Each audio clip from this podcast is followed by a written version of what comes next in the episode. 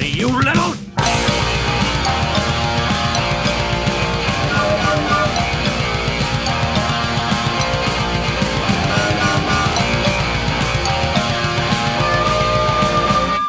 Herzlich willkommen bei den Pädagogiks. Hier sind wie immer Nico. Hi. Und Dominik. So, wir hatten eine längere Pause. Wer weiß, äh, vielleicht ist es ja jemandem aufgefallen. Aber Nico hat ein Thema vorbereitet. Ich bin mal wieder äh, ohne Vorwissen. Gehe ich an die Sache ran, bin gespannt, was er zu erzählen hat. Und Nico wird das Thema gleich vorstellen. Ich würde aber noch ganz kurz was anmerken wollen, weil ich habe in der längeren Pause, die wir hatten, äh, unsere älteren Podcasts angehört. Und mir ist noch was aufgefallen. Und zwar äh, hatten wir uns darüber unterhalten, dass es für äh, Erziehung und Bildung in anderen Sprachen, vor allem im Englischen, äh, nur einen Begriff gibt, nämlich Education.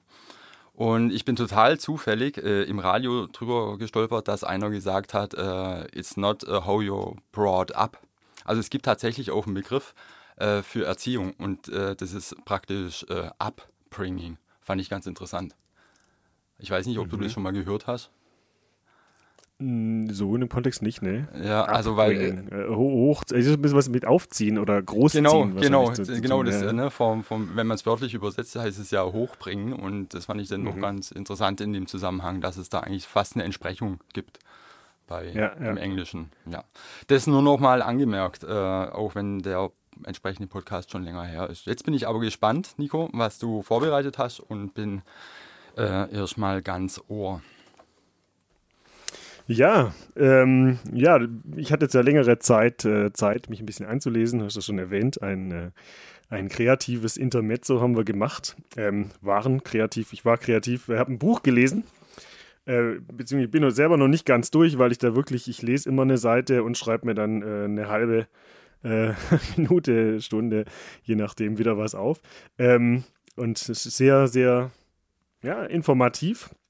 Friedhelm Beiner, Janusz Korczak, Themen seines Lebens. Und deswegen würde ich dir gern heute den Janusz Korczak vorstellen. Und ich habe schon gemerkt, ähm, das sind einfach, also äh, so eine, so eine Menge, das packe pack ich nicht heute in einen Podcast rein. Das äh, kriegen wir nicht hin. Deswegen würde ich das gerne in zwei Teile aufteilen und heute so ein bisschen die, ähm, die erste Hälfte seines Lebens und seines äh, pädagogischen Wirkens tatsächlich so ein bisschen beleuchten und dann das nächste Mal auf äh, die zweite Hälfte, die dann auch dramatisch enden wird. Ähm, so viel sei vorweggenommen, ähm, dann tatsächlich drauf eingehen. Genau. Und äh, heute auch so ein paar Parallelen zu uns, auch äh, zum Thema Zeltlager oder Kinderrechte. Ähm, da wird heute ganz viel, viel aufkreuzen und das sind ja auch so Themen, die uns, äh, die uns ja auch beschäftigen. Genau, also ähm, die Person, um die es heute geht, ich habe schon gesagt, Janusz Korczak, so heißt das Buch auch, ähm, die Werksbiografie, die ich gelesen habe. Ist nicht sein, sein richtiger Name, er heißt eigentlich äh, Henrik Goldsmith äh, oder Goldschmied, ich weiß nicht, wie man es ausspricht, äh, kommt aus Polen, Warschau. Ähm, deswegen, ich äh, verzeihe jetzt schon oder ich bitte um Verzeihung für meine falschen Aussprachen, die es auf jeden Fall geben wird, ähm, von ein paar polnischen Ausdrücken. Äh, vielleicht gibt es ja jemand, der, der das hört und der, der mich dann entsprechend nochmal korrigieren kann. Fände ich ja auch gut. Vielleicht an der, hin, an der Stelle auch nochmal so ein äh, Hinweis auf unsere äh, Feedback-Mail-Adresse, feedback.pädagogix.de. Bisher sind in Summe ähm, null Rückmeldungen gekommen. Vielleicht schaffen wir es mal auf eine. Äh, Wäre ja mal schön, wenn da so ein bisschen äh, was auch kommt. Ähm, genau, zeigt uns auch, dass, dass wir dann gehört werden. Wobei wir es machen sie ja auch so gerne. Äh, Freue mich auch immer wieder auf unsere ähm, Unterhaltung, unser Austausch. Genau, aber jetzt rutsche ich rutsche wieder ein bisschen ähm, weg vom Thema. Möchte Janusz Korczak vorstellen, der war für seine damalige Zeit sehr revolutionär. Ähm, gelebt oder geboren im Jahre 78 oder 79. Äh, das ist gar nicht ganz klar, weil sein Vater keine Geburtsurkunde hat ausstellen lassen und er hat es auch selber so vermerkt in, in seinem Tagebuch, er war eifriger Tagebuchschreiber, ähm, dass er sich da selber nicht sicher ist, dadurch, dass es keine Geburtsurkunde gibt.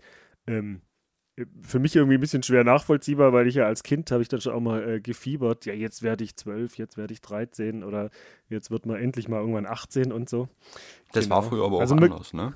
Das war vielleicht auch anders. Vielleicht, weil man den Geburtstag auch nicht so gefeiert hat. Genau. Also früher hat man mir, mir Namenstag gefeiert, genau. Mhm. Äh, aber 1878 nehme ich mal an, ne? Genau, 1878. Also jetzt nur, nur, nur mal offiziell. Äh, genau, 100 Jahre vor, vor meinem äh, genau, Geburtsjahr.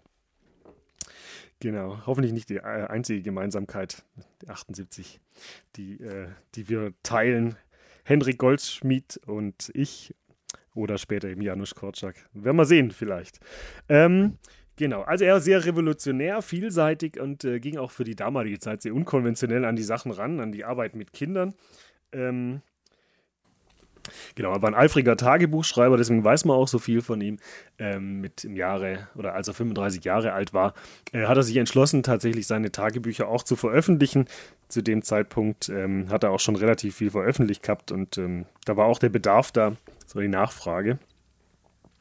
Genau, er hat dann angefangen, ich habe schon gesagt, er hat viel geschrieben, schreibt schon als 16-Jähriger über die notwendige Verbesserung der Welt und der Erziehung. Also er hat immer wieder so Aufsätze auch geschrieben oder auch Theaterstücke ähm, sein ambitioniertes Ziel, das er damals schon formuliert hat als 16-Jähriger, ähm, dass sein Name einst in der Reihe mit Spencer, Pestalozzi, Fröbel und so weiter stehen wird, also alles bekannte Pädagogen, ähm, die es zu der Zeit gab oder schon nicht mehr gab, aber eben pädagogisch gewirkt haben. Genau.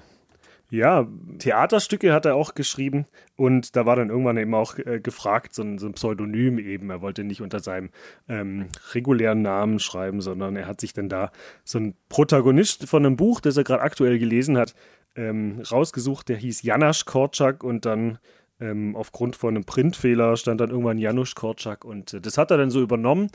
Ähm, Genau, und er hat immer wieder weiter publiziert, auch eben äh, Theaterstücke oder auch Zeitungsartikel, die damals schon mit abgedruckt wurden. Zeitung und Zeitschriften vor allen Dingen. Allen Dingen. Genau, dann hat er irgendwann war es äh, soweit, dass er die Schule abschließen konnte. Und äh, dann war die Frage natürlich, was, was studiert er? Und was denkst du, was hat er studiert? Nicht Pädagogik. Weil du so fragst. Theaterwissenschaften. Nein. Gab es das damals überhaupt schon? Ich weiß es nicht. Du weißt es nicht, genau. Er hat sich fürs Medizinstudium ähm, entschlossen oder zum Medizinstudium entschlossen. Genau, wo man eigentlich denkt, jetzt der hat ja doch so schriftstellerische Ambitionen oder auch Theaterstücke und so weiter. Gedichte hat er sich auch drin versucht. Ähm, aber er hat hat sich damals schon überlegt, so ähm, Literatur, das ist das Wort und Medizin, das sind die Taten. Das war so ein, so ein Zitat aus seinem Tagebuch auch. Also er wollte einfach auch ähm, Dienst, Dienst am nächsten tun und ähm, für ihn war die Medizin da so das, das, das Greifbarste, um Menschen helfen zu können. Also es ging ihm schon auch ganz viel um, ähm, um die Beseitigung von menschlichem Elend, wenn man es jetzt mal so äh, plakativ sagen kann. Genau, und während dem Studium, er war weniger an, an der Uni tatsächlich, wobei da hat das schon auch viel mitgenommen, aber er war auch ähm, währenddessen ganz viel Teilnehmer an, an der fliegenden Universität. Das war so eine äh, illegale und äh, konspirative äh, Gesellschaft, die dann im Prinzip verschiedene Gelehrte, auch bedeutende Gelehrte Polens, die da so ähm, ja, sozialkritisch ähm, Vorlesungen auch gegeben haben. Und da hat er, hat er ganz viel besucht und war eher mehr da unterwegs. Wobei die, die Gesellschaft an sich oder die fliegende Universität, das ist der Name, ist auch Programm, weil ähm, sie immer so ein bisschen auf der Flucht waren vor der äh, allmächtigen Gendarmerie, die dann auch Privatwohnungen durchsuchen konnte und so weiter. Und äh, das war einfach ähm, von, äh, von der Politik damals auch nicht, nicht gewollt, dass da so. Das, das waren in dem Fall Vorlesungen, äh, die jetzt eher nicht an Universitäten oder eh äh, bei den Studierenden stattfanden, sondern in der privaten und breiten normalen Bevölkerung. Oder wie muss man sich das vorstellen? Ja, das waren schon eher natürlich das Bildungsbürgertum, das da teilgenommen hat, oder Studenten, also eine studentische, ähm, studentische Angebote. Aber ähm, das hat tatsächlich in Pri Privatwohnungen stattgefunden und hat immer irgendjemand was zur Verfügung gestellt. Dann hieß es halt ähm, so Mund-zu-Mund-Propaganda-mäßig, äh, heute wieder äh, kommt der und der oder die und die und erzählt zu dem und dem Thema. Und dann traf man sich halt irgendwo. Immer in der Hoffnung, dass nicht die, die Polizei reinkommt. Genau. Er ähm, er war auch viel unterwegs. Er hat immer wieder Reisen gemacht. Genau auch anfänglich seiner, seiner, seines Medizinstudiums ist er nach, in die Schweiz gereist aber nicht um sich jetzt so medizinisch fortzubilden, sondern eher tatsächlich pädagogisch. Also er war ein großer Pestalozzi-Fan. Pestalozzi kommt eben aus der Schweiz, der hat sich ähm, auch viel mit ähm, Armen und äh, Waisenkindern tatsächlich auseinandergesetzt. Da wird es für ihn auch so viel als Spoiler tatsächlich auch hingehen über die, die Zeit hinweg, genau. Er hat äh, viel, viel Schriftstellerei gemacht, Genau, vor allem Anfang der Nullerjahre eben als äh, Anfang 20-Jähriger, ähm, also Nullerjahre des 20. Jahrhunderts. Themen waren vor allem so Bildung für alle, also äh, tatsächlich, jetzt geht er so mehr in die pädagogische Richtung oder auch ähm, Texte, wo er sich schon fast anthropologisch mit dem Kind auseinandersetzt. Also das Kind ist für ihn von Natur aus gut ähm, und er merkt schon auch, dass die Schule ein ganz anderes Bild propagiert und dass er da ähm, dagegen wirken kann. Also er hat sehr viel Schulkritik geäußert über die lebensfremde Schule Polens, hat sie als Despoten ähm, beschimpft, genau nationalistisch, kapitalistisch, äh, mit klerikalen Zentristen, des, äh, Zentristen und chauvinistischen Patrioten. Das waren jetzt äh, Zitate, die hat er so tatsächlich auch benutzt. Er hat gemeint, stattdessen, ähm, also die haben eher so das, das Wissen um des Wissens Willens ähm, gelehrt und er meint halt eben, eigentlich stattdessen muss sowas wie Altruismus gefördert werden oder Kenntnis des Lebens, ähm, lautstark für Menschenrechte auch einzutreten. Wo schon gemerkt hat, damals wurden die Menschenrechte eher so mit, äh, mit Füßen getreten. Also, man muss eher das Kind kennenlernen und lieben, schreibt er. Ähm, aber auch so sozialistische äh, Forderungen zu Arbeitsbedingungen ähm, vom Pflegepersonal, da hat er sich auch, auch geäußert. Genau, ganz spannend, ein Artikel, da hat er geschrieben, tatsächlich, tatsächlich auf Deutsch hat er den geschrieben. Ähm, ich weiß nicht, wie, wie, äh, wie er auch zum Deutschen kommt, aber er hat ihn auf Deutsch geschrieben, original eben deutscher Sprache. Das ist ein Artikel zum Thema Affenliebe. Also Affenliebe, das ist so ein äh, Synonym, damit bezeichnet er so die, die Liebe ähm, von von, von Eltern, von Kindern, aber eher so eine, so eine überbehütende Liebe. Also wenn quasi der Bauch mit, kind, mit äh, Süßigkeiten vollgestopft wird, anstatt den Kindern, weißt du, die, die Fantasie und so zu wecken. Also so ein, ähm, letztlich eine Verwöhnung von Kindern, die dann nachher ähm, eher sich kontraproduktiv in der Entwicklung aus, auswirken wird. Interessant, dass es das damals schon gab. Äh, Finde ich jetzt erstmal so als Info, also dass äh, Kinder verwöhnt werden und mit Süß Süßigkeiten vollgestopft. Ich weiß nicht, ob er das mhm. wirklich da auch so äh, konkret benannt hat. Äh, ist jetzt erstmal was, was mich überrascht. Ne? Also bei den äh, Menschen und Erziehungsbildern, mhm. die ja in der Zeit eigentlich äh, vorgeherrscht haben. Ähm, mhm. Was ich mich aber gerade noch ganz kurz gefragt habe, und zwar, ähm, und da ist es ja vielleicht ganz interessant, die damalige Zeit auch und äh, so wie er das äh, Bildungssystem und auch, ähm, ja, vielleicht auch die politische Situation im damaligen Polen äh, erlebt hat, ob das äh, insgesamt eine Gemengenlage war äh, für seine Motivation oder aufgrund äh, dessen seine Motivation entstanden ist. Also ich habe mich gerade einfach vorgefragt, woher kommt es irgendwie, also wenn man jetzt einfach auf ihn als Person guckt, dass er erstens mit 16, 17 sich schon so äh, für Pädagogik interessiert und äh, dann auch einen Beruf wählt, äh, wo es darum geht, Menschen zu helfen. Und äh, dann äh, war erst Überlegung, die Überlegung, okay, gibt ja einfach äh, prägnantere Wesensmerkmale, also wenn es ums Thema, also dass jemand einfach eher aufopferungsvoll ist. Ähm, mhm. Also wenn es äh, so in die Richtung geht. Äh, oder hat es einfach auch noch so einen historischen und auch vielleicht einen persönlichen Hintergrund bei ihm. Ne? Also hat er eine harte autoritäre Erziehung genossen oder Schule gehabt und das war alles so die Grundlage für den weiteren Werdegang und seine äh, Tätigkeiten. Da war, war für mich gerade nur so äh, kurz die Frage einfach, also was da so alles zusammengespielt haben könnte, wenn man auf ihn als Person guckt. Ja, da kann ich so ein bisschen auflösen auch. Also er hat schon eine harte Erziehung genossen. Ähm, also er kam schon auch eher aus einer gehobeneren Mittelschicht, kann man jetzt mal sagen. Ähm, Wobei sein Vater, der war auch äh, psychisch krank und ist tatsächlich auch früh gestorben, sodass er sich dann auch früh um die Mutter kümmern musste. Das war dann quasi so, ich glaube, mit 18, 19, ähm, dass er da dann auch mehr Verantwortung übernehmen musste. Und äh, er war von der Persönlichkeit auch eher jemand, das hat sein Jugendfreund dann auch geschrieben, ähm, der immer viel unterwegs war und auch in den, viel in den, in den ähm, Armenviertel von Warschau und da ganz viel mit, äh, mit Missständen in Kontakt kam. Also äh, ganz spannend, so dass er sich noch gar nicht so wirklich ähm, mit, mit Kindern aus seiner Schicht auseinandergesetzt hat, sondern eben auch ganz viel unterwegs war und da auch ganz viele Erfahrungen gemacht hat mit Elend und das ihn tatsächlich auch beschäftigt hat. Und ich glaube, das war auch mit so ein Antrieb für seine Entwicklung oder seine weitere ähm, Auseinandersetzung mit dem Thema äh, Sozialkritik und dann eben auch Pädagogik als konkrete Maßnahme. Denn. Und mit dem Zwischenstopp oder beziehungsweise mit der Medizin, die er dann immer auch gemacht hat, das war er war natürlich zeitlebens Arzt, aber immer mit, mit weniger, ähm, weniger Tatkraft innerhalb der Medizin. Genau, Affenliebe, eben äh, die Überbehütung. Genau, und da meinte eben, man muss eigentlich eher, wenn man ein Kind liebt, so die Fantasie wecken und Erfahrungen ermöglichen. Das schreibt er schon relativ früh, eben äh, am Anfang äh, des 20. Jahrhunderts, wo er knapp über 20 dann ist. Er hat dann auch verschiedene Bücher geschrieben. Erstes Buch äh, Kinder der Straße erschien 1901 und äh, sein Protagonist äh, ist ein, ein Junge, so ein Gassenjunge quasi.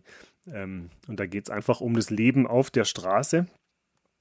Genau, da wird er immer wieder tatsächlich so aus dem Bereich ganz viele Bücher schreiben werden. Und ab 1902 sammelt er tatsächlich auch selber ähm, erste praktisch-didaktische Erfahrungen, dass er auch wirklich mal so in die Lehre geht oder so äh, Reden auch hält. Und das an einem geheimen Erziehungsinstitut, also parallel zur fliegenden Universität, gibt es da einfach auch noch verschiedene andere ähm, Orte, wo, wo Bildung passiert, die nicht unbedingt staatlich geduldet ist. Und dort macht er so Fortbildung für Pädagogen und Wissenschaftler, so mit seinen Gedanken und Gedankenspielen. Und 1904, jetzt wird es für uns interessant als alte Zeltlagergänger ähm, und Mitorganisatoren und Betreuer, ähm, geht er erstmals mit auf eine Sommerkolonie. Das war sowas von der Wohlfahrt damals, also für, für Kinder von der Straße auch, die dann quasi da runterzuholen und in Gemeinschaftserlebnissen ähm, tatsächlich so eigene Erfahrungen nochmal ähm, ja, ermöglichen zu können. Und da hat er ganz viel mitgenommen. Genau, es war eher so für schwächliche Großstadtkinder. Und er hat da so verschiedene Ansprüche entwickelt und dann später auch formuliert. Ähm, ein Anspruch war, du musst alle kennen. Also nicht nur die auffälligen, sondern eben auch die unauffälligen und sich quasi mit jedem Kind auseinandersetzen. Also mit den ganzen vielen verschiedenen Einzelschicksalen. Ähm, klingt nach einem mühsamen Beziehungsaufbau, aber das war so, hat er sich so auf die Fahnen geschrieben und das wollte er auch. Also da wirklich auch Kinder kennenlernen. Was ich, was ich einen guten, also richtig, äh, aber auch sehr anstrengenden Anspruch natürlich finde. Also das kommt ja natürlich auch ein bisschen auf die Gruppengröße an. Also mhm. Also bei, bei fünf geht es ja. Ich weiß jetzt nicht, wie viele sind da mit. Das waren, ähm, glaube ich, um die 80 Kinder, die da dabei waren. Ja, da wird schon. 80 denn jeweils. Also erfahrungsgemäß, ich weiß ja schon, dass es äh, sehr selten vorkommen. Also ganz wenige Jahre, wo ich von 120 Kindern die Namen konnte. Mhm. Äh, und dann noch mehr drüber wissen. Also. Macht es noch schwieriger, gell? Ja. Ein Zitat aus seinem, ähm, aus einem Zeitschriftenartikel, den er dazu geschrieben hat. Sei auf der Hut, Herr Betreuer. Aus feinen, kaum wahrnehmbaren Zügen musst du dir das geistige Bild jedes deiner Zöglinge zusammenbauen. Also er sagt doch, es reicht nicht nur so plakativ drauf zu schauen und irgendeinen Stempel natürlich drauf zu haben, sondern ja, das ist halt ein Schläger oder das ist halt, ähm, wie es damals ja auch so vorherrschend war, dass man Personen schnell mal auch ähm, klassifiziert hat. Ähm, und er meint, ja, wirklich auch mit jedem empathisch auseinandersetzen, sich in die Gedankenwelt einfügen ähm, und nicht irgendwie von Vorurteilen steuern lassen. Wobei er gemeint hat, dass äh, Teilnehmer natürlich erstmal auch Misstrauen mitbringen gegenüber den Betreuern und Betreuerinnen, weil sie so die Erfahrung gemacht haben, eben auch aus dem schulischen Alltag oder aus dem Alltag im Allgemeinen, dass Betreuer und Lehrer eher so Tyrannen seien. Und das ist auch ein Zitat von ihm. Also von Tyrannen spricht er öfters mal im, ähm, in Bezug auf die konventionelle Schule, die es damals gab. Genau. Anspruch also, war auch. Mhm. Ich weiß gar nicht äh, immer, wann ich jetzt da mal noch dann dazwischen mich melde. Jederzeit. Ich ah, okay. komme schon bei mir ein bisschen später an. das, das ist nicht das Problem, ja. Ähm, ja, ich finde es, äh, also wenn ich da so zuhöre, ich finde es interessant, weil ich natürlich jetzt in, in dem Fall eine totale Parallele habe, äh, auch wenn sie natürlich auch nicht stellvertretend für äh, die jetzige Zeit äh, sein kann und für alle Zeltlager. Ähm, aber trotzdem habe ich da halt meine, meine persönlichen Erfahrungen und äh, ich finde es äh, insofern, dass sich so viel gar nicht verändert hat. Also dass mhm. häufig mit äh, Vorurteilen und Klischees äh, auf Kinder zugegangen wird und man sich da auch selber äh, ja auch dabei ertappt. Mhm. Ähm, also auch bei einer Kleinigkeit äh, dann gleich ja auf eine gewisse Art und Weise abzustempeln. Ne? Also ähm, das stimmt, ja. Dass ja, man richtig. dann, ah ja, okay, das lief jetzt scheiße mit dem Kind, irgendwie, ich habe da nicht so einen Zugang und äh, schon macht man, also mache ich da dann manchmal auch äh, jetzt nicht zu, aber bin da vielleicht auch nicht mehr so offen in einem Angebot oder sowas. Ich weiß es nicht. Also äh, ich äh, werde da sich nie, sicher nicht immer ganz äh, empathisch zu jeder Zeit sein. Geht ja auch oft gar nicht, weil es mit so vielen Kindern und dem, dem äh, Alltag, den es in so einem trubeligen Zeltlager gibt, ja auch einfach äh, oft stressig ist einfach. Ja. Ähm, nee, aber was wollte ich noch sagen? Ach so, ja, mit der, ähm, dass die Kinder Misstrauen mitbringen. Ähm, ich weiß auch nicht, ob das jetzt wirklich auch nicht, ob sich das wirklich viel geändert hat. Vielleicht hat sich das, die Art von Misstrauen verändert. Ähm, aber meine Erfahrung ist da schon auch, dass es, äh, wenn man, wenn mal irgendwas ist oder so, wenn man mit Kindern versucht, ins Gespräch zu kommen, dass die schon einfach immer erstmal zumachen. Ne? Mhm. Also, dass es da genau, so eine Hürde ja. gibt, so mit irgendwie, hey, lass uns jetzt mal über was reden. Also oft äh, oder häufiger ist ja mal, wenn man das Gespräch sucht, ganz konkret mit einem Einzelnen, dass irgendwas nicht so gut lief. Mhm. Äh, aber dass da schon, also die, die machen den zu, ist meine Erfahrung erstmal. Und das ist ganz ja, schwer. Ja. So, äh, also eigentlich da anzufangen, wo ich gerne anfangen würde, nämlich der Punkt, du bist okay, ich meine nichts persönlich, ich will nur eine Sache mit dir besprechen. Ne, aber mhm. Äh, was da schon für eine Schutzwand ganz häufig hochzogen wird am Anfang. Also ja, ja. Äh, oh, spricht mich an. Äh, genau, ja. ja. Äh, das finde ich hat sich gar nicht so verändert und äh, zeigt mhm. ja vielleicht auch, dass, dass es da nach wie vor Nachholbedarf gibt insgesamt. Ja, da hat er tatsächlich auch was formuliert, ganz spannend. Er hat gesagt, es besteht letztlich auf, aus zwei verschiedenen Aufgaben. Zuerst musst du deine Teilnehmer kennenlernen oder den Teilnehmer so als Subjekt und er muss dich kennenlernen. Also so die Wechselseitigkeit, weißt du, auch von sich was preiszugeben, so transparent sein, auch sich als Person mal so ein bisschen offen geben und nicht irgendwie auch selber die Schutzhülle oben zu lassen, sondern auch die eigene Schutzhülle fallen zu lassen. Und ähm, das finde ich ganz spannend, so dass man einfach auch die Wechselseitigkeit, also die nochmal so betont hat. Ähm, ja, ich glaube, das, äh, das gibt dann tatsächlich auch ganz viel Verbundenheit und äh, das schafft dann tatsächlich auch eine gemeinsame Identität. Und du brauchst natürlich Zeit, ne? Also ich weiß jetzt nicht, wie lange diese Freizeiten gingen, die er da gemacht hat. Mhm. Aber äh, das alles in 15 Minuten reinzupacken, das geht nicht. Das geht nicht. Glaube ich nicht, egal wie gut du äh, da äh, das jetzt alles machst. Also ja. ich wage jetzt auch mal die Prognose, dass er das nicht mit allen äh, in der Intensität ja. geschafft hat. ähm, aber so als, als Ziel, als hehres Ziel ist es schon ähm, ja, sehr ja, finde ich schon mal sehr gut als Prinzip so, das schon mal aufzustellen. Mm. Und wenn man das so bei ein Paar schafft und dann wirklich auch eine, eine Harmonie ähm, schafft, sodass sich jemand jemand anvertrauen kann, mm. schon mal sehr gut. Mm. Genau.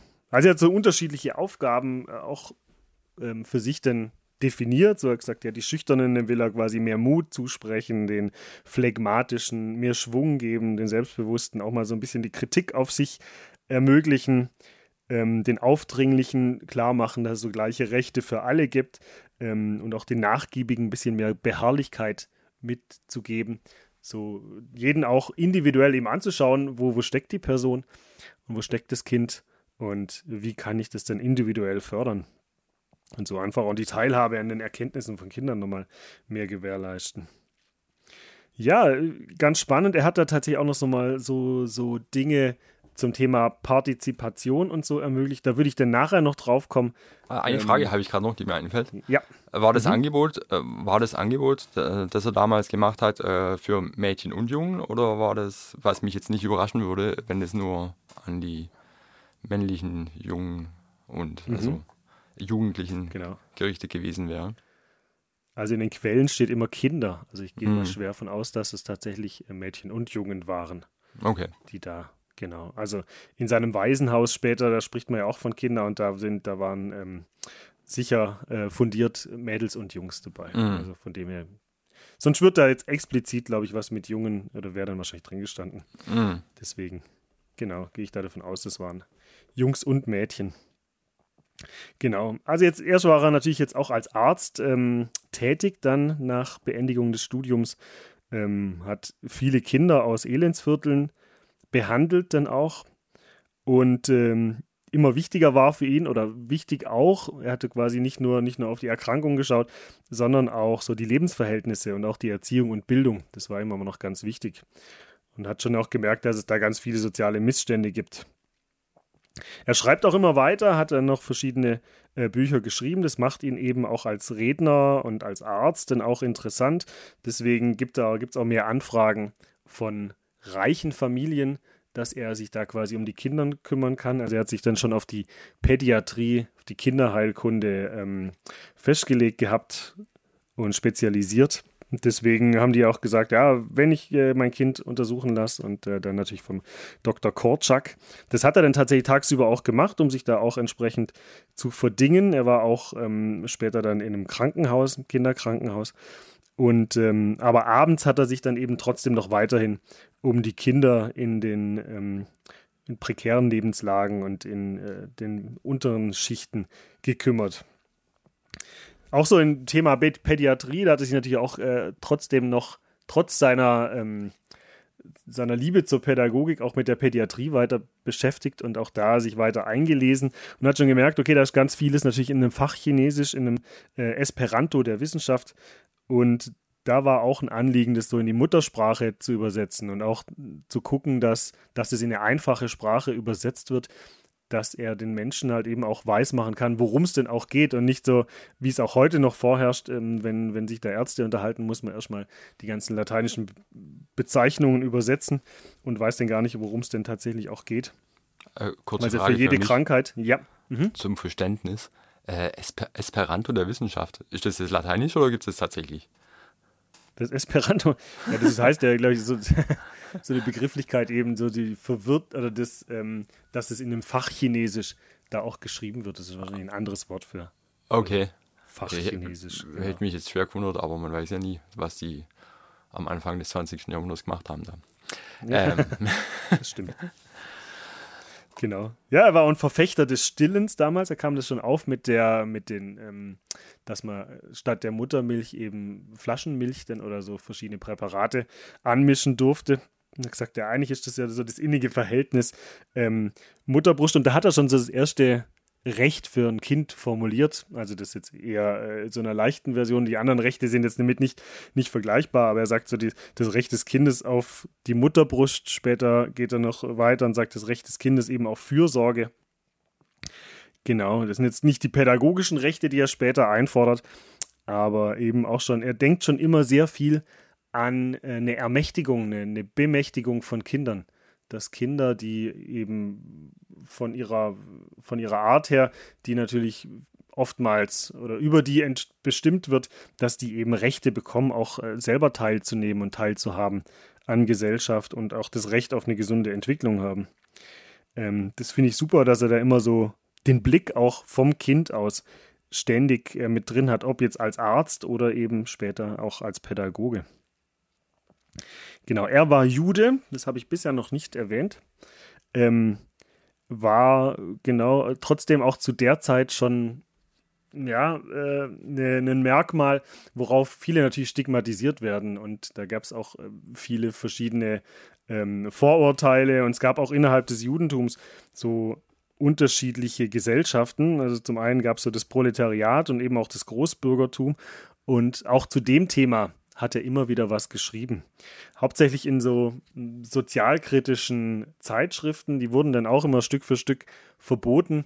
Also das zieht sich so durch. Die fliegende Universität, die er besucht hat, die wurde verfolgt. Äh, die äh, konspirativen Zeitschriften wurden nach und nach auch immer wieder verboten, aber er hat immer wieder neue Zeitschriften gefunden, für die er dann auch wieder schreiben kann. Ähm, und hat sich dann später auch mit dem Verhältnis Juden und Nichtjuden auseinandergesetzt. Weil schon gemerkt hat, das ist ein großes Thema und äh, hat gesehen, dass es im Prinzip gibt es ja drei verschiedene Möglichkeiten, eben, dass man sich äh, politisch und kulturell assimiliert als, als Juden in Polen oder äh, aber so Juden, dass man so ein aufgeklärtes Kulturbild ähm, behält und das so mit reinbringt. Ähm, das wäre so das Thema Integration, äh, Inklusion vielleicht auch schon. Oder dass man so sich als Gemeinsamkeit oder als Gemeinschaft erlebt und auch gemeinsam gegen die Armut kämpft und für ein unabhängiges Polen, das damals ja schon sehr auch unter ähm, der Fuchtel des, äh, des Russlands ähm, gelitten hat. Kannst du das vielleicht äh, zeitlich nochmal grob einordnen? Also waren jetzt ja schon einige Punkte, aber jetzt vielleicht äh, gerade so die Zeit, wo er sich dann verstärkt als äh, Kinderarzt betätigt hat, bis zu dem Zeitpunkt, wo er jetzt sich auch noch politisch eigentlich ja äh, mhm. schriftstellerisch äußert. Also war das ja. jetzt 1910 bis 20 oder schon 20 bis 30 oder also? Ja, wir sind tatsächlich immer noch so bis äh, zwischen 1900 und 1910. Also ah ja, okay. Äh, vielgleisig unterwegs und das mhm. hat er immer alles ganz viel parallel gemacht. Das zeigt so auch ähm, so die Ganzheitlichkeit, wie er auch gedacht hat, dass da nicht, dass er nicht so seine, seine äh, sein Spektrum oder sein, ähm, seine, seine Arbeit dann immer als Arzt nur gesehen hat und äh, sondern auch wirklich vernetzt hat, die verschiedenen Lebensbereiche. Und das fand mhm. ich, gibt nochmal ein ganzheitlicheres Bild auch. Genau. Also 1907 zum Beispiel hat er sich im Text Schule des Lebens ähm, mal auch explizit mit dem Thema Schule auseinandergesetzt und da so ein utopisches Schulbild entwickelt, ähm, in der er fordert so bessere Bildung für Kinder des arbeitenden Volkes, also die damals auch einfach nicht so gute Schulbildung genießen konnten, eben ohne Unterdrückung und mit einer sozialen Gleichstellung ähm, und hat sich auch da schon mit fairem Handel zum Beispiel auseinandergesetzt. Oder so Selbsttätigkeit, äh, Learning by Doing, Projektmethode, das sind so, so Schlagworte, die er da auch mit reingebracht hat. Ähm, all die Sachen, die auch heute noch, noch gefordert werden. Genau, es hängt jetzt auch mit der, mit der Reformpädagogik natürlich zusammen, die jetzt gerade zu der Zeit eine Blütezeit hatte. Wobei man auch sagen muss, dass es ja eigentlich eher auch so Gesellschaftskritiker und ähm, Utopisten waren. Also das war die, die wenigen Schulen, reformpädagogischen Schulen, die es da gab, ähm, die haben natürlich eher die Ausnahme gemacht. Die, die Regel war, wie bei uns jetzt in Deutschland, wahrscheinlich eher so, so ein preußisches ähm, so eine preußische Herangehensweise, wo es dann um die preußischen Tugenden ging, äh, statt jetzt eher freie Entfaltung des Kindes. Genau, also von dem her war er da nicht alleine. Äh, Gab es verschiedene, die, die was Ähnliches gemacht haben. Dewey zum Beispiel Ende also, des. Äh, Gab es denn da aber auch konkrete Umsetzungen mal von den Konzepten, die er hatte? Also hat er da denn Mitstreiter gehabt, die gesagt haben, wir machen jetzt so eine Schule oder? In Polen nicht direkt, das gab es natürlich in anderen Ländern. Wir hatten es ja bei der Antipädagogik ja auch von Niel zum Beispiel. Der hat, wobei das war ein bisschen später, ähm, aber es gab auch in Deutschland schon, schon verschiedene ähm, reformpädagogische Schulen. Also es gab ja die Ideen auch mit Montessori natürlich, das aus Italien rüber geschwappt ist, ähm, so verschiedene Bildungseinrichtungen, aber die waren einfach auch die Seltenheit so. Okay. Genau. Aber die Ideen gab es und die Ideen waren bekannt. Genau, Dewey zum Beispiel hatte schon so eine Laborschule entwickelt. Äh, John Dewey, das war am Ende des ähm, 19. Jahrhunderts, wo es Laborschule heißt eben, dass Kinder da ganz viel Learning by Doing machen konnten. Das ist auch äh, ein Be eine Begrifflichkeit, die Dewey ähm, als erstes so form formuliert hat oder benutzt hat. Und wo es einfach darum ging, dass, dass Kinder ähm, sich selber ihre Welt erschaffen können, indem sie Sachen ausprobieren und Sachen einfach erfahren können. Oder Alan Key ähm, die eine Zukunftsschule ähm, formuliert hat. Genau. Ja, äh, weiter zu ihm so. Er war ähm, viel unterwegs, habe ich schon gesagt. Also er war in Schweiz, er war aber auch in Berlin, hat da Studienreisen hingemacht, hat so die deutsche Gründlichkeit dann auch gelobt äh, und so ein bisschen kritisiert, dass es schon auch so eine fehlende Empathie oder so einen äh, überhöhten Bürokratismus gibt. Ähm, kann man ja vielleicht zumindest das mit dem Bürokratismus auch heute noch so unterschreiben. Ähm, genau, Paris war er auch, ähm, später dann in England. Und da hat er schon immer auch viel raus, rausgeholt, auch für, also probiert es irgendwie auch global oder zumindest äh, europäisch zu denken. Ähm, genau, und hat sich immer mehr gewandelt, jetzt vom Arzt äh, zum sogenannten Pestalozzi Polens. Also er wird da oft auch verglichen ähm, er hat schon gemerkt, so als Arzt ist er einfach, das ist so ein bisschen wie ein Kampf gegen Windmühlen durch die Zwei-Klassen-Medizin. Ähm, und wird dann irgendwann auch Vorstandsmitglied Mitglied in der Gesellschaft ähm, Hilfe für Waisen. Also gerade die, die Waisen haben sie ihm angetan und da sollte dann später auch sein Weg hingehen.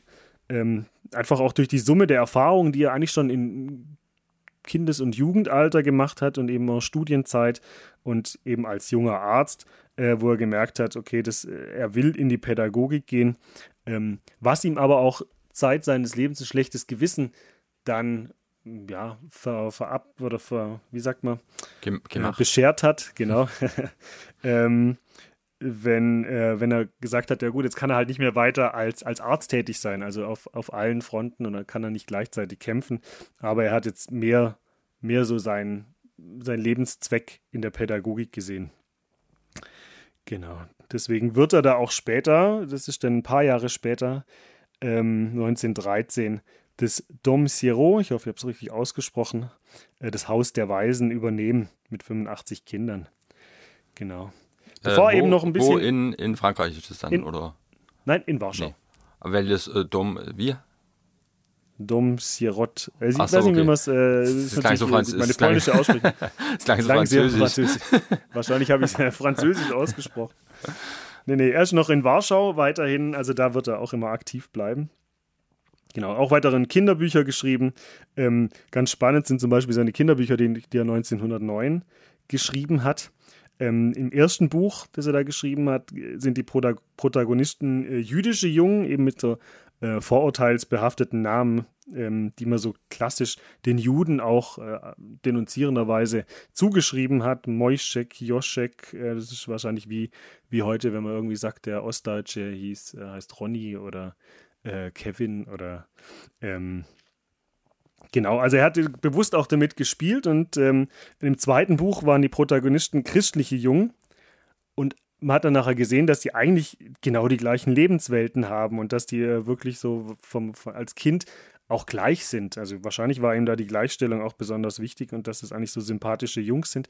Ähm, hat jetzt aber auch da so Parallelen zur Sommerkolonie gezogen, eben, dass sie ihr Zusammenleben ganz selbstregulativ äh, organisiert haben ähm, und Streitfälle auch so im Kameradschaftsgericht äh, geregelt haben. Das hat, das alles gab es auch in den Sommerkolonien, in, auf, quasi auf dem Zeltlager oder auf dem Hauslager. Ähm, das weiß ich nicht genau, was es war. Da gab es auch sowas wie ein Kameradschaftsgericht ähnlich wie im Zeltlager, so wie wir das natürlich auch haben, mit den verschiedenen Gerichtsformen oder die Möglichkeit, den eben auch über sich selber zu richten oder über ähm, die Betreuer und Betreuerinnen. Genau. So die Solidarität in der Arbeit war wichtig, die schriftliche Kommunikation, das hat er, das gab es auch immer auch in der Kolonie, gab es auch so äh, Tagebücher und vor allem auch so eine Koloniezeitung, wo die Kinder dann informiert haben und äh, dass es auch so gemeinsame Regeln gab, statt einer, einer Fremdbenotung oder Bestimmung. Also die, die Regeln, die wurden demokratisch erfasst und äh, haben sich quasi selber auch so gegeben. Und eben auch Fantasie und Humor ähm, spielt da auch immer eine Rolle. Und das kommt in den Büchern vor, aber das war wahrscheinlich auch so eine, ähm, eine biografische Auseinandersetzung mit den Sommerkolonien. So kann man das wahrscheinlich interpretieren. Insgesamt waren die Bücher immer ein großer Erfolg, deswegen war Korczak auch sehr, sehr bekannt in Polen. Ja, Fragen soweit? Ja, also letztendlich, ja? ich, ich merke, ich muss das alles so ein bisschen einsortieren jetzt auch mal.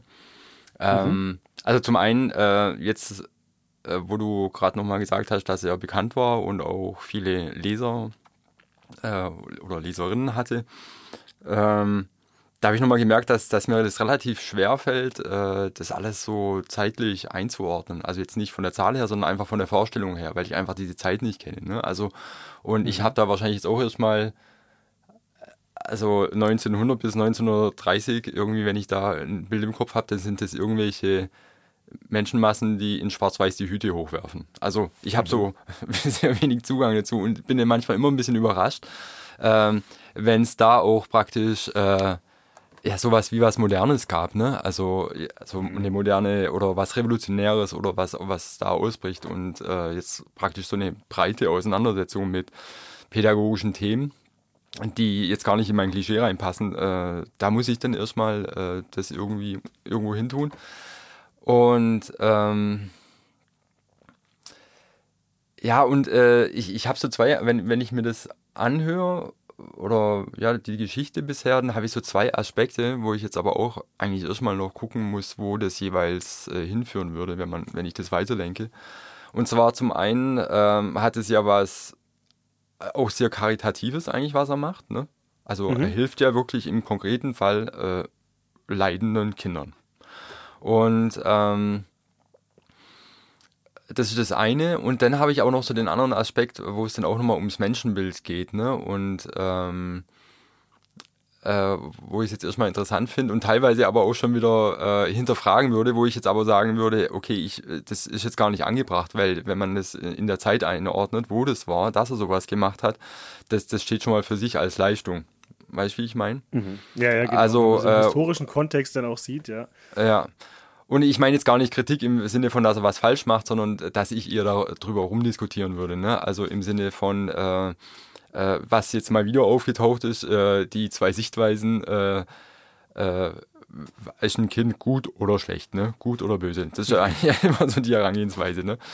Äh, oder wo drüber gestritten wurde und ich äh, eigentlich dann schnell gedanklich äh, dabei bin zu sagen, okay, man muss da irgendwie die Dimension wechseln und zwar äh, äh, für mich wäre das dann vielleicht eher äh, Leid oder nicht Leid, ne? Also wenn es einem mhm. äh, Kind nicht gut geht, dann wird es böse und äh, wenn es einem gut, äh, Kind gut gehen kann, dann hat es gute Seiten, ne? aber es ist nicht entweder so oder so. Wäre jetzt meine, meine Herangehensweise. Erstmal, wo ich den erst so ein bisschen in die, in, in die Diskussion abdrifte. Was jetzt aber vielleicht auch an der Stelle gar nicht so das Relevante erstmal ist. Aber, äh, und, und natürlich auch nachvollziehbar, äh, dass es in der damaligen Zeit äh, also wenn man sich empathisch und ähm, ich weiß gar nicht, also das ist ja auf eine gewisse Art und Weise ja doch auch revolutionär, ne? Also aus der Erfahrungswelt, die ja kommt, aus dem gängigen mhm. System zu der Zeit, so äh, ähm, also da ein Angebot zu machen und die Sache in die Richtung weiterzuentwickeln. Ähm, da, da ist natürlich auch klar, dass man da praktisch in das Gegenteil einfach geht, ne? Also auch ja, ja, genau. Weißt, wie ich meine, oder da, dass, dass man so genau, gegenzuwirken. Genau, genau ja, ja. ja. Und, und jetzt nur noch mal einen ganz kurzen Ausflug zu machen, äh, was ich mir dann auch gedacht habe, wenn es immer darum geht, wie die Kinder sich so selber entwickeln äh, sollen und ähm, äh, ich, ich, was hatte ich da für einen Gedanke? Ach so, genau, dass, dass es so ein bisschen drum geht. Äh, ich ich habe dann so kurz im Kopf gehabt, ja, aber wenn das alle machen, äh, was nochmal ein ganz anderes Thema ist irgendwie, finde ich diese Herangehensweise, mhm. was, wenn es alle machen. Ich habe dann so, ja, okay, was ist, wenn aber, da müssen, müssen wir vielleicht auch mal, äh, vielleicht hinten raus nochmal besprechen. Ähm, mhm. Dass ich dann kurz manchmal so, so denke, okay, aber wir haben ja jetzt schon erstmal eine Gesellschaft, in der halt auch gearbeitet werden muss, das und das muss gemacht werden. Es gibt bestimmte Sachzwänge einfach äh, von Hunger bis Kleidung und Häuser bauen, ich weiß es nicht.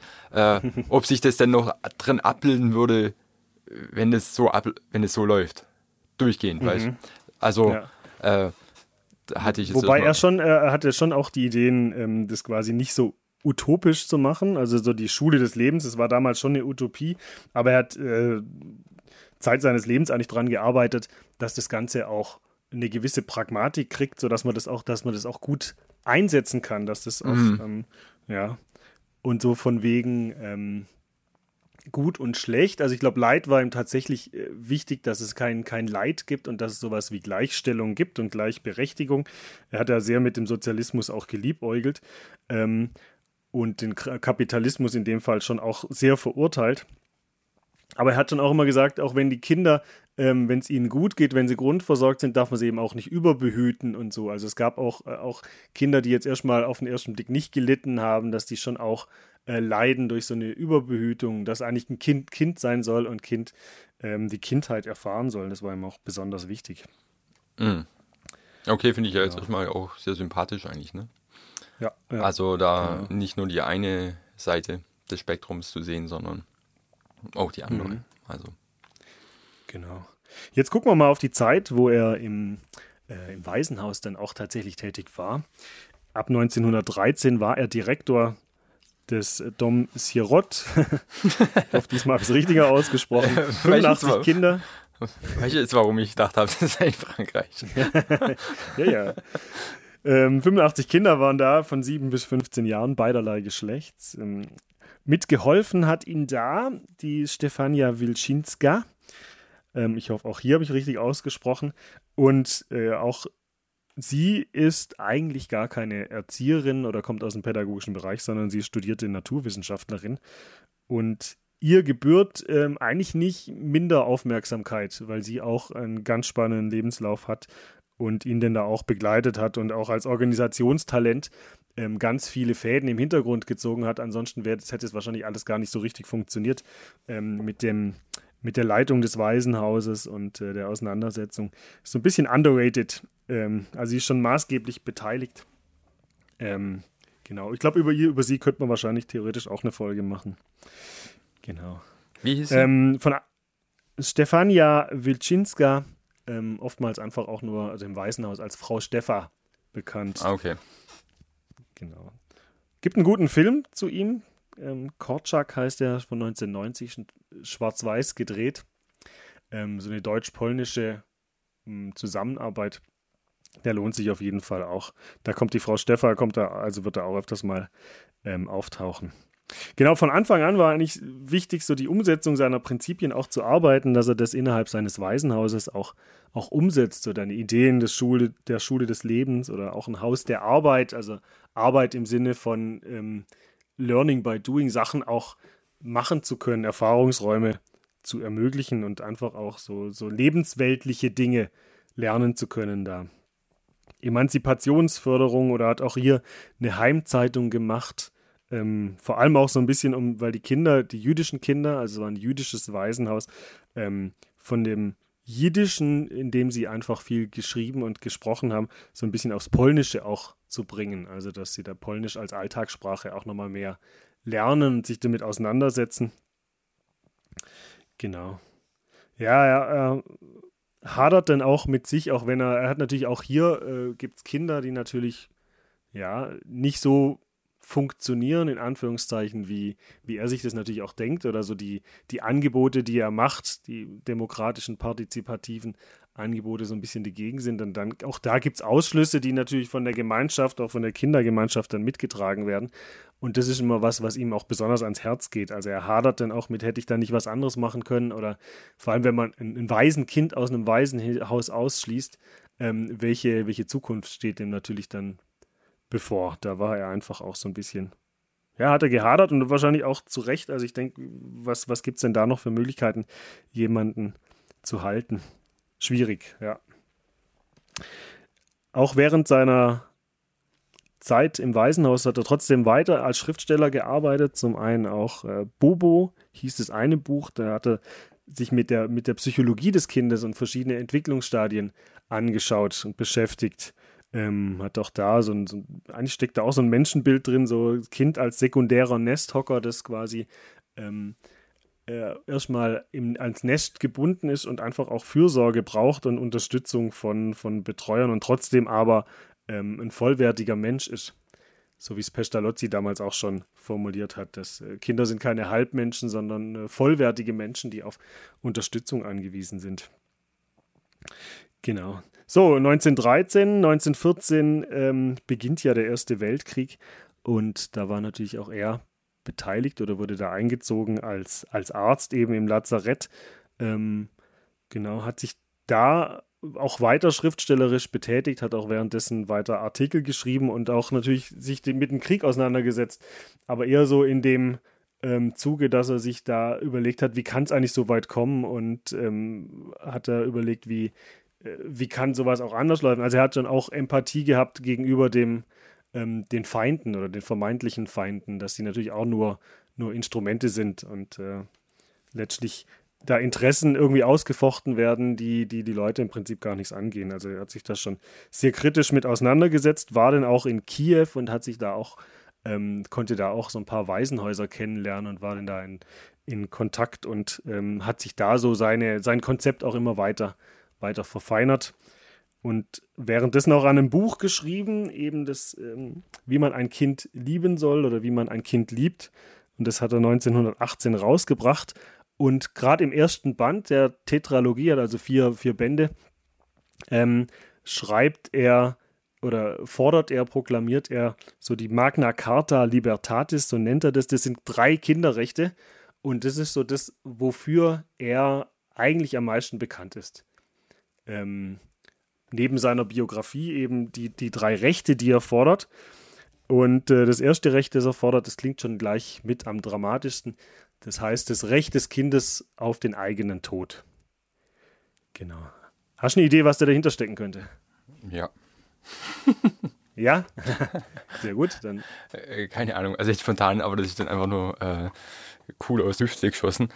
Äh, naja, dass einem eigenen Tod geht ein eigenes Leben voraus, würde ich jetzt mal sagen.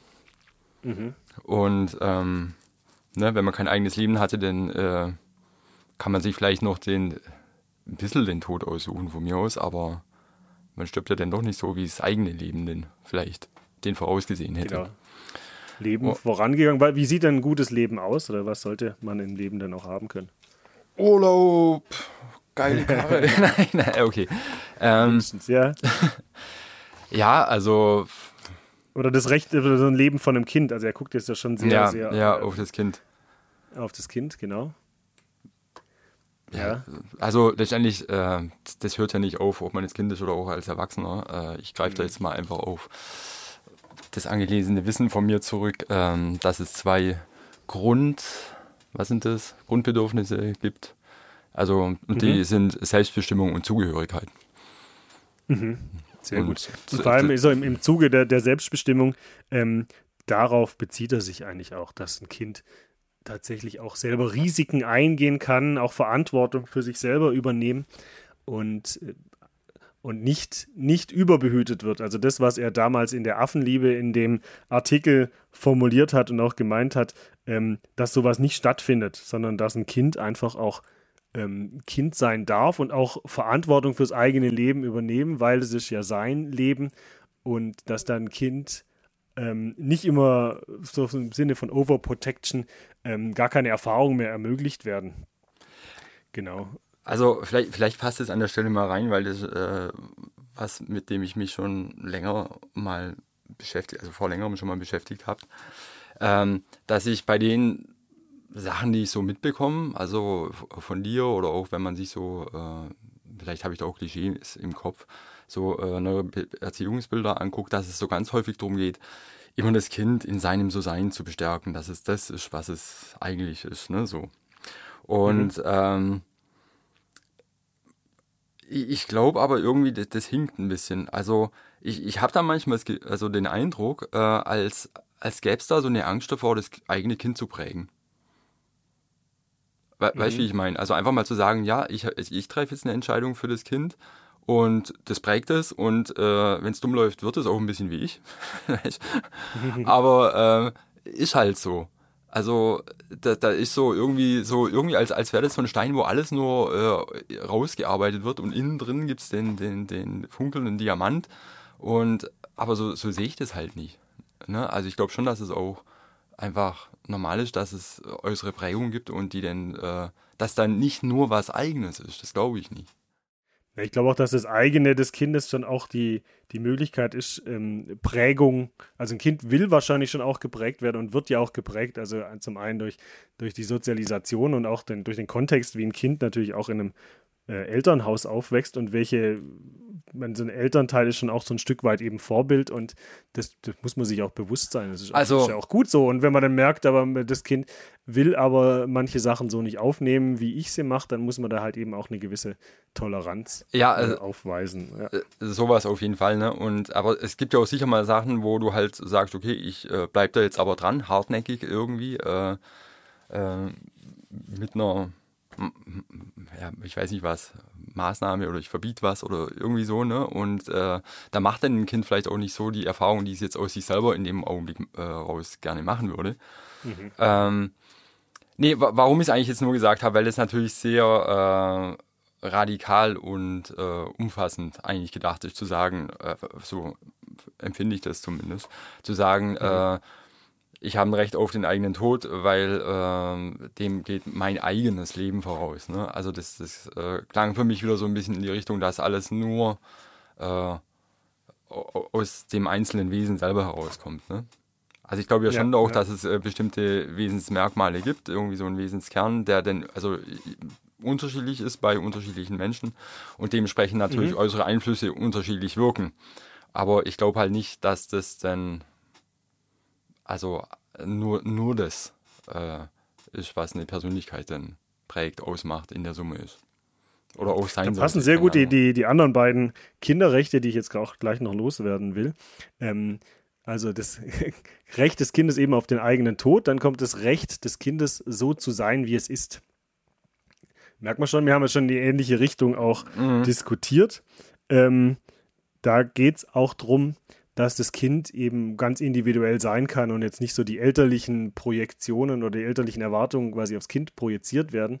Ähm, so, ich habe den, äh, ich die Schreinerwerkstatt und du musst die Schreinerwerkstatt übernehmen. Du hast gar keine anderen Möglichkeiten oder äh, mir war das Medizinstudium verwahrt und äh, verwehrt und das sollst jetzt du machen, du sollst eine bessere Ausbildung haben als ich und da krampfhaft dran festhalten, obwohl das vielleicht gar nicht so im Interesse des Kindes liegt. Also einfach auch eine Individualität Mhm. ermöglichen. Und ich bringe gleich nochmal das dritte, ähm, das Recht des Kindes auf den heutigen Tag nennt er das. Also quasi, Ah, guck mal. ähm, ja, Das fand ich gerade, finde ich jetzt interessant, weil äh, mit, das zweite war halt ein, das Recht des Kindes so zu sein, wie es ist, ne? Mhm. Und ähm, letztendlich, wir ha- haben da ja gerade schon ein bisschen so wieder äh, da ja eigentlich drüber diskutiert, ne, mit dem, äh, was ist das eigene Sein oder nicht. Äh, und dann habe ich kurz gedacht, als ich das so gehört habe, wie würde das klingen oder wie fändest du das, äh, wenn man sagen würde, das Recht des Kindes so zu sein, wie es jetzt ist. Also in dem Augenblick. ja, ja, genau. Ne? Also das finde ich äh, dann schon, äh, das, das äh, nimmt nicht mehr so einen riesen äh, philosophischen Zusammenhang auf. Zum also was ist ein Mhm. Kind, was ist im Kern, sondern nee, es ist jetzt gerade so und ähm, da hat es ein Recht auch drauf. Genau, von dem her passt Also- es mit dem heutigen Tag auch Genau. ganz gut. Ja. ja, ja. Gemeint hat das natürlich auch so in dem Zusammenhang mit, ähm, mit so einer Vollplanung. Also es lag auch damals schon Kinder, ähm, die das hat er auch eben auch mitgekriegt, wahrscheinlich eher aus der, aus der oberen ähm, Bildungsschicht, die Mhm. einfach auch schon, schon sowas wie einen Freizeitstress hatten Mm. so ähnlich wie heute. Da gucken wir jetzt sowieso gleich auch mal noch drauf, ob die heute noch äh, Relevanz haben. Äh, aber wenn da die Kinder quasi aus dem Kindergarten schon gleich noch ins, in die Frühförderung, in die musikalische Frühförderung und dann noch ins Chinesisch gehen müssen oder so einen Freizeitstress haben, ohne auch mal für sich sein zu können, irgendwie spielen zu können. Der heutige Tag, er meint immer, wenn Kinder spielen, dann ist das ja so eine intrinsische Auseinandersetzung mit was, vor allem mit viel Spaß. Ähm, und dass da die Kinder eigentlich am meisten lernen und vor allem aus einem eigenen Antrieb heraus lernen. Und wenn das nicht ermöglicht wird, dann wird das Recht eben auf den heutigen Tag auch verwehrt. Und genau das macht das Kindsein aus. Also die Kindheitsphase bedeutet eben halt auch, sich selber mit Sachen auseinanderzusetzen, spielerisch die Welt zu entdecken und dann ohne auf die Uhr schauen zu müssen, einfach mal sich so in, in Dinge zu verlieren. Ähm, und die Ermöglichung, also das will er erm- ermöglichen letztlich auch. Mm. Oder mit, der, mit dem Recht, mit der Forderung des Rechts auf den heutigen Tag. Genau. Ja, und jetzt haben wir alle drei gehört und ähm, findest du, dass die Rechte, die wurden jetzt 1918, 1919 so ausgerufen, also vor knapp über 100 Jahren, sind die noch relevant für heute? Oder mehr denn je oder nicht mehr? Ähm, ich muss manchmal meine Gedanken immer erst einzeln abarbeiten, bis ich dann äh, was Ja. sagen kann. Kein Problem. Geht Ich, mir auch so. ähm, mit dem dritten Recht auf den heutigen Tag und mit dem Freizeitstress und alles, äh, mir ist nur eingefallen, ich war einmal mit einem äh, Freund von mir auf dem Spielplatz mit seinen beiden Kindern und die äh, ältere, die war da, ich denke mal so sechs oder so. Ähm, und wir haben die da auch rennen lassen und dann habe ich irgendwann rübergeguckt und die war davor noch auf der Schaukel und also die, die hatte schon das Recht auf den heu- heutigen Tag. Ähm, durfte, äh, also hatte zumindest wohl Lust auf den Spiel- Spielplatz. Aber irgendwann lag die nur auf dem Boden, auf dem Bauch und hat mit ihrem Zeigefinger Halbkreise in den Kies gemalt. Und so lag die da, glaube ich, mhm. eine halbe Stunde. Also die war letztendlich völlig äh, out of space. Also mhm. letztendlich mhm. Äh, vielleicht auch eine Art von un unterbewusster Meditation, äh, unbewusster, mhm. ich weiß es nicht. Ja, ja. Äh, das fand ich äh, interessant. Ne? Also, äh, und ich glaube, das, das machen Kinder eigentlich häufig mal. Ne? Mhm, wenn sie die Möglichkeit die, haben. Ja, ja, genau, dass man die, den Kindern äh, die Möglichkeit dazu lässt, sich einfach mal zu vergessen auch. Ne? Das ist mir jetzt in dem Zusammenhang ja. noch eingefallen. Äh, nur so als, als, als Gegenteil zu dem Freizeitstress, äh, den du mhm. beschrieben hast. Genau. Ich meine, zum Spielplatz passt ja auch immer gut so das Recht auf den eigenen Tod, wenn dann die, die Eltern, also wenn das Kind dann irgendwie zu hoch beim Klettergerüst geht oder so, dann äh, komm doch runter und äh, also schon, schon die Ängste so mit, mitschwingen oder wenn Kindern dann auch äh, die nicht mehr alleine vor die Tür gehen oder wenn sie quasi den der Schulweg gar nicht ermöglicht wird, wenn man dann mit dem SUV schon direkt in die Schule gehen muss. Ich erinnere mich da an, äh, an unsere Schule ähm, oder wo, ich, wo meine große äh, hingeht oder hingegangen ist. Da stand dann an der Tür schon am Klassenzimmer so, äh, ab hier bitte keine Eltern mehr, weil es wirklich auch Eltern gab, die die Kinder bis an den, an den Tisch, an den Platz äh, begleitet haben und die dann nachher herauskomplimentiert werden mhm. mussten. Ähm, und da gibt es natürlich, also wenn wirklich die, die Mutter so helikoptermäßig schon die ganze Zeit oder der Vater äh, drüber, drüber schwingt oder so Curling-Eltern, die wirklich alle ähm, Widerstände beiseite räumen, dass das Kind gar nicht die Erfahrung macht, wirklich eigene Dinge zu erleben und Konflikte mal selber zu lösen und so. Das äh, hindert einen natürlich auch an der Persönlichkeitsentwicklung. Aber es gibt ja schon auch eine Grenze, ne? Ja. Ja. Stimmt. Das also ist ja auch, ich meine, man hat ja immer noch den Fürsorgeauftrag ja, genau, muss natürlich ja. auch gucken. Also, ja. Genau, also mit dem Recht auf den eigenen Tod, ich, ja. ich habe das, äh, also so wie ich das vorhin äh, vielleicht, also mit dem äh, vorangegangenen eigenen Leben, ne, also ich äh, mhm. hoffe ja schon, dass dieser eigene Tod dann äh, nicht im Kindesalter stattfindet. Ähm, ja, das ist hofft keiner, ja. Ja. da, da kann ich das gut einordnen, aber jetzt so beim Klettergerüst, ne, also da, da habe ich einfach, da sehe ich dann ja schon auch die Fürsorgepflicht und äh, teilweise gibt es ja auch noch nicht so die Möglichkeit, dass Kinder sich in ihren Fähigkeiten richtig einschätzen. Ne?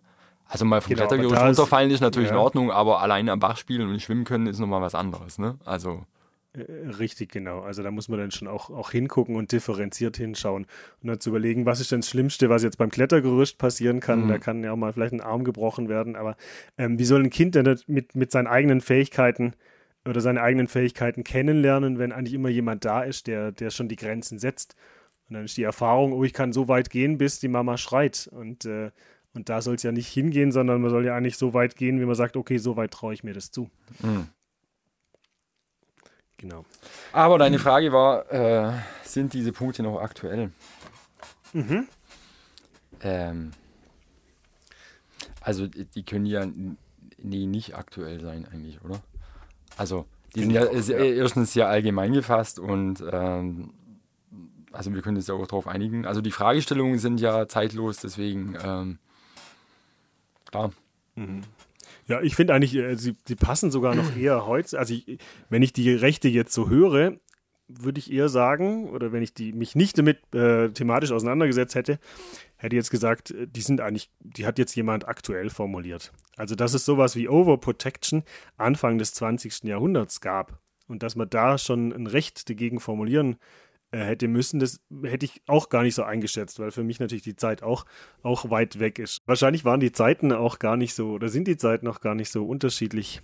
Ähm, ich glaube, klar, technisch gibt es auf jeden Fall Unterschiede, aber so von den Lebensbedingungen, vielleicht malen wir uns manchmal, wenn wir in die Vergangenheit gucken, auch so ein ganz utopisches oder ein, ein äh, dystopisches Bild vielleicht auch, äh, wie es damals war, dass das alles, äh, nur heute sind es so Glanz- und Gloria-Zeit und äh, damals gab es irgendwie sowas wie Leben gar nicht oder Freizeit oder sowas. Ähm, genau. Also, äh, ja, ich glaube auch, dass man da teilweise echt mit falschen Bildern im Kopf unterwegs ist. Also ich glaube das zumindest auch. Ne? Also sobald man bei mir äh, den Erziehung und 20er mhm. Jahre jetzt sagen würde, in Kombination, dann habe ich natürlich nur autoritäre äh, äh, Erziehung im Kopf und Schläge und mhm.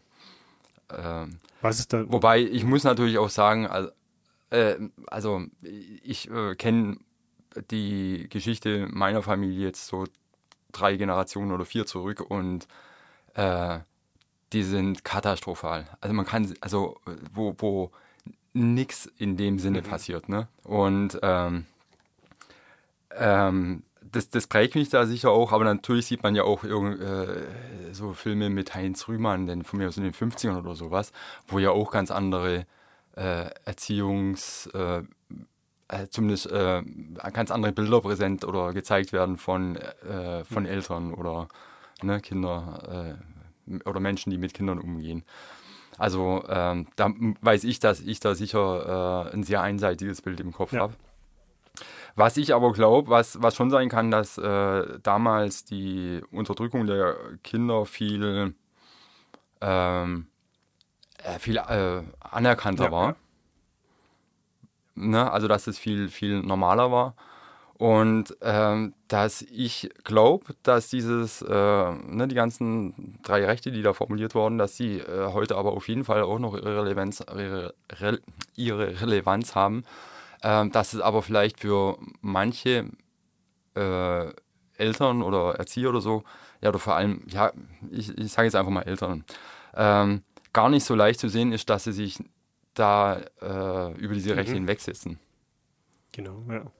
Ne, weil äh, so Sachen halt dann viel subtiler sind. Ne? So, so ein Beispiel, wie du äh, zum Beispiel gesagt hast, hey, ich will, äh, dass mein Kind ein gutes Medizinstudium macht, das, das hat da doch was davon, äh, weil es mein Traum war. Ähm, das lässt sich ja jetzt ja nicht so leicht fassen wie ähm, äh, das wird von mir vermöbelt, mhm. wenn es frech war. Ja. Ne? Also, ähm, dass es da eher noch eine Herausforderung ist, glaube ich, äh, für Erziehende äh, zu erkennen, wo die Rechte nicht äh, umgesetzt werden oder wo unterdrückt werden. Ich finde es vor allem spannend jetzt mit den, mit den Rechten, wie er sie damals formuliert hat, mit 1919. Ähm, dass es so lange gebraucht hat, bis man, bis man sich so in, einer, in einer Weltgemeinschaft ähm, das nochmal irgendwie besser zu formulieren. Also mit, äh, es gibt ja die UN-Kinderrechtskonvention von 89 ist die, glaube ich, dass das irgendwie nochmal 70 Jahre gebraucht hat, ähm, bis das denn auch wirklich irgendwo mal niedergeschrieben wird, dass, dass Kinder Rechte haben. Und im Prinzip geht es ja da um, um Selbstentfaltung und Selbstbestimmung äh, wenn man das so umdeklariert oder beziehungsweise interpretiert. Und äh, dass da in die Richtung jetzt erstmal, dass es da 70 Jahre erstmal gar nichts gab, klar, da gab es großen, großen Weltkrieg nochmal dazwischen. Ähm, aber trotzdem so die, die 60er oder 50er, 60er, dass da in der, in der Hinsicht gar nichts groß lief, ähm, das ist schon eigentlich auch ein bisschen schade gerade für die Leute oder die Generation unserer Eltern, die da auch groß geworden sind. Ja. Ja, äh, also du jetzt irgendwie, also so ganz offiziell, also Kinderrechtskonvention, also viel offizieller geht es ja gar nicht. Aber mhm, also genau, die, die ja, Auseinandersetzung, Ebene, ja. die Auseinandersetzung, damit gab es ja weiterhin, nehme ich mal an. Ne? Also, die gab es schon, ja, klar. Ja, ja. Aber dass man das auch wirklich mal irgendwie in Stein meißelt und mal das festsetzt und festschreibt, dass das auch ähm, ja, in, tatsächlich als, äh, als Gesetz oder als maßgebliche, maßgebliches Prinzip dann auch mal nachvollziehbar ähm, angeführt werden kann. Das war ja halt erst dann Ende, Ende äh, der 80er Jahre, 89, 90, ja. so um den Dreh rum, ja. Äh, ist ja letztendlich, genau. also das, was ich glaube ich schon mal formuliert habe, habe ich es schon mal formuliert? Ich weiß es nicht. Was mich immer wundert, wenn man drauf guckt, welches Wissen schon da war und mhm. äh, trotzdem funktioniert es nicht. Ne? Also, oder geht ewig lang und wird vergessen oder ignoriert oder mhm. bleibt in der Nische. Also.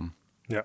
Ja, gut, das sieht man ja auch aktuell. Ich meine, sowas wie Ehe für alle oder ähm, dass man Homosexualität nicht mehr als Krankheit sieht oder sowas. Das hat ja ewig gedauert, bis sowas dann auch mal ähm, gesetzlich fest, festgeschrieben wurde, wo jeder denkt, das ist ja eigentlich selbstverständlich. Wobei nicht jeder, aber die meisten. ja. Schön wäre es, wenn das jeder so machen würde, ja. Genau, so, ich bin durch mit dem Thema Janusz Korczak, seine erste Lebenshälfte. Ich will es nicht weiter strapazieren, wenn ich jetzt hier so auf bei die Timeline schaue. Die sagt, wir sind schon irgendwie über eine Stunde am Aufnehmen. Ähm, dann verpacken wir das andere mal in eine andere, ähm, in einen anderen Podcast. Wird gern nochmal über ihn formulieren, noch ein bisschen seine, seine Lebens, seinen weiteren Lebensweg äh, beschreiben und äh, gaben noch ein paar auf jeden Fall interessante pädagogische Ideen ähm, und wie er das vor allem in die Praxis umgesetzt hat. Das ist dann auch ganz spannend. Wenn es dich dann nochmal interessiert, würde ich das dann nochmal weiter vorbereiten. Äh, wie findest du, ja, was hast du für einen Eindruck von Janusz Korczak? Also, ähm, also das Spannende äh, für mich ist tatsächlich einfach eher das Thema mal wieder, ne? Also mhm. jetzt gerade so, äh, jetzt auch hier das Thema Kinderrechte, wie sind die heute einzuordnen, ähm, auch der ganze Hintergrund, also alles, was, was die Person mit sich bringt. Ähm, also die Geschichte finde ich natürlich äh, interessant, also so äh, umfassend äh, hast du jetzt auch, kann man wahrscheinlich auch gar nicht äh, erzählen, wer er jetzt genau war ne, und wie er war und äh, es geht ja schon einfach um, vielleicht hat er auch nicht, es, obwohl es hört sich auch nicht so an, als hätte er in seinem Leben irgendwas anderes gemacht bei dem Pensum. Also vorhin, als ich gefragt mhm, habe, war, sind wir jetzt 1920, da hast du meint, nee, immer noch 1910. Also zwischen mhm. 1900 und 1910, das heißt, er war da um die 30, wo ich gedacht habe, oh krass, was, was habe ich da gemacht? Ähm. Ja. Wir brauchen ja auch die Zeitmaschine nochmal hier. Ja. Äh, nee, also, also gerne mehr von Korczak. Mhm. Ja, und ja. irgendwie habe ich gerade das Gefühl, bei mir sind da jetzt ein paar Themen, aber die werde ich dann vielleicht äh, nochmal im Kopf durchgehen und dann zu Beginn von der nächsten Folge mit dir besprechen. Mhm. Okay, sehr schön.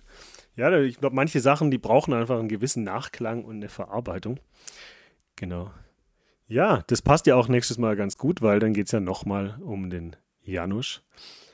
Und äh, wie gesagt, es wird ein dramatisches Ende nehmen, aber mehr will ich nicht vorwegnehmen. Ähm, ich denke, du äh, wirst dich jetzt hoffentlich nicht über Janusz Korczak informieren. genau, dann kannst du dich nämlich überraschen lassen. Ja. Ach, eine Sache ja. fällt mir vielleicht gerade noch ein, irgendwie, das ähm, jetzt nur noch mal zum, zum, ja, vielleicht nicht zum Schluss oder doch zum Schluss am besten. Ähm, äh, weil mir das schon ein paar Mal aufgefallen ist, dass ich manchmal so ein bisschen die Verbindung zur Psychologie vermisse. Also die, ich will jetzt mhm. auch nicht sagen, hey, Korczak, ein bisschen mehr Psychologie hätte ich jetzt auch noch machen können. Ähm, aber äh, ne, es geht so sehr um das Sein wie ein Kind, ist schon wie ein Kind da und da und da. Und dass ich manchmal äh, so ein bisschen vermisse, ähm, die Herangehensweise, was ist eigentlich der Mensch? Ne? Also, äh, mhm. ob, ob sich da nicht schon relativ viel ableiten ließe. Äh, also, ich, ich weiß nicht, weil, als ich vorhin zum Beispiel gemeint habe, äh, was, was ich so mal gelesen habe, was sich für mich total schlüssig und stimmig anhört, dass es halt ein, äh, ein Spannungsfeld gibt, in, des, äh, in dem jeder Mensch eigentlich permanent lebt. Und das ist äh, der, das Bedürfnis nach Zugehörigkeit, also sozial eingebunden zu sein, ähm, geliebt zu werden, also mhm. und äh, auf der anderen Seite Selbstbestimmung. Und dass sich da eigentlich so viel draus ableiten lässt. Ne, also ich würde sagen, 99 Prozent der Konflikte, die man irgendwie mit Freunden oder in der Familie hat, rühren daher. Mhm. Und ja, gibt ein paar Spannungsfelder, die dann wirklich auch kein Spannungspotenzial haben. ähm, das ist ganz spannend, ja. Er hat tatsächlich so ein bisschen was gemacht, auch, ähm, also er hat es schon anthropologisch begründet, seine Herangehensweise. Vielleicht wird es auch nochmal klarer, wenn wir uns mal in einem Podcast vielleicht ähm, speziell mit, mit einer Anthropologie auseinandersetzen. Das ist so quasi die, die Frage, was ist der Mensch und wieso muss er lernen? Muss er überhaupt lernen? Ähm, Braucht es andere Personen dazu? Ähm, das gibt dem Ganzen vielleicht mal eine Grundlage. Das wäre ja eine Idee. Mhm. Ja, das äh, kam mir jetzt nur gerade so in den Sinn, weil ich das manchmal dann einfach so, so äh, kindzentriert sehe. Weißt du, wie ich meine? Mhm. Dass so immer im Raum steht, wie ist ein Kind und was soll ein Kind sein und so. Und äh, ja, dann gefühlt ist da irgendwie so ein Cut und dann kommen die Erwachsenen. Also, und das, das sehe ich halt eigentlich nicht so. Mhm, mhm, ja.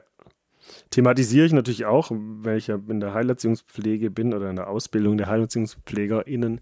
Und ähm, da kann man das auch sehr gut auf, auf Erwachsene übertragen. Also vor allem, wenn es natürlich viel mit, mit Fürsorge zu tun hat, weil ich muss ja jemanden mit Rechten ausstatten, der natürlich jetzt erstmal minder bemittelt ist an Rechten. Mhm. Ähm, und das passt ja da eigentlich in, in einem Machtverhältnis immer ganz gut.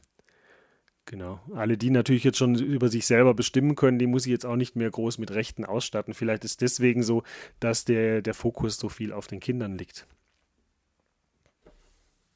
Ja, weil da natürlich viel verbockt werden kann am Anfang. Ne? Ja, richtig. Das es ist ja nicht unwichtig, das will ich gar nicht damit sagen.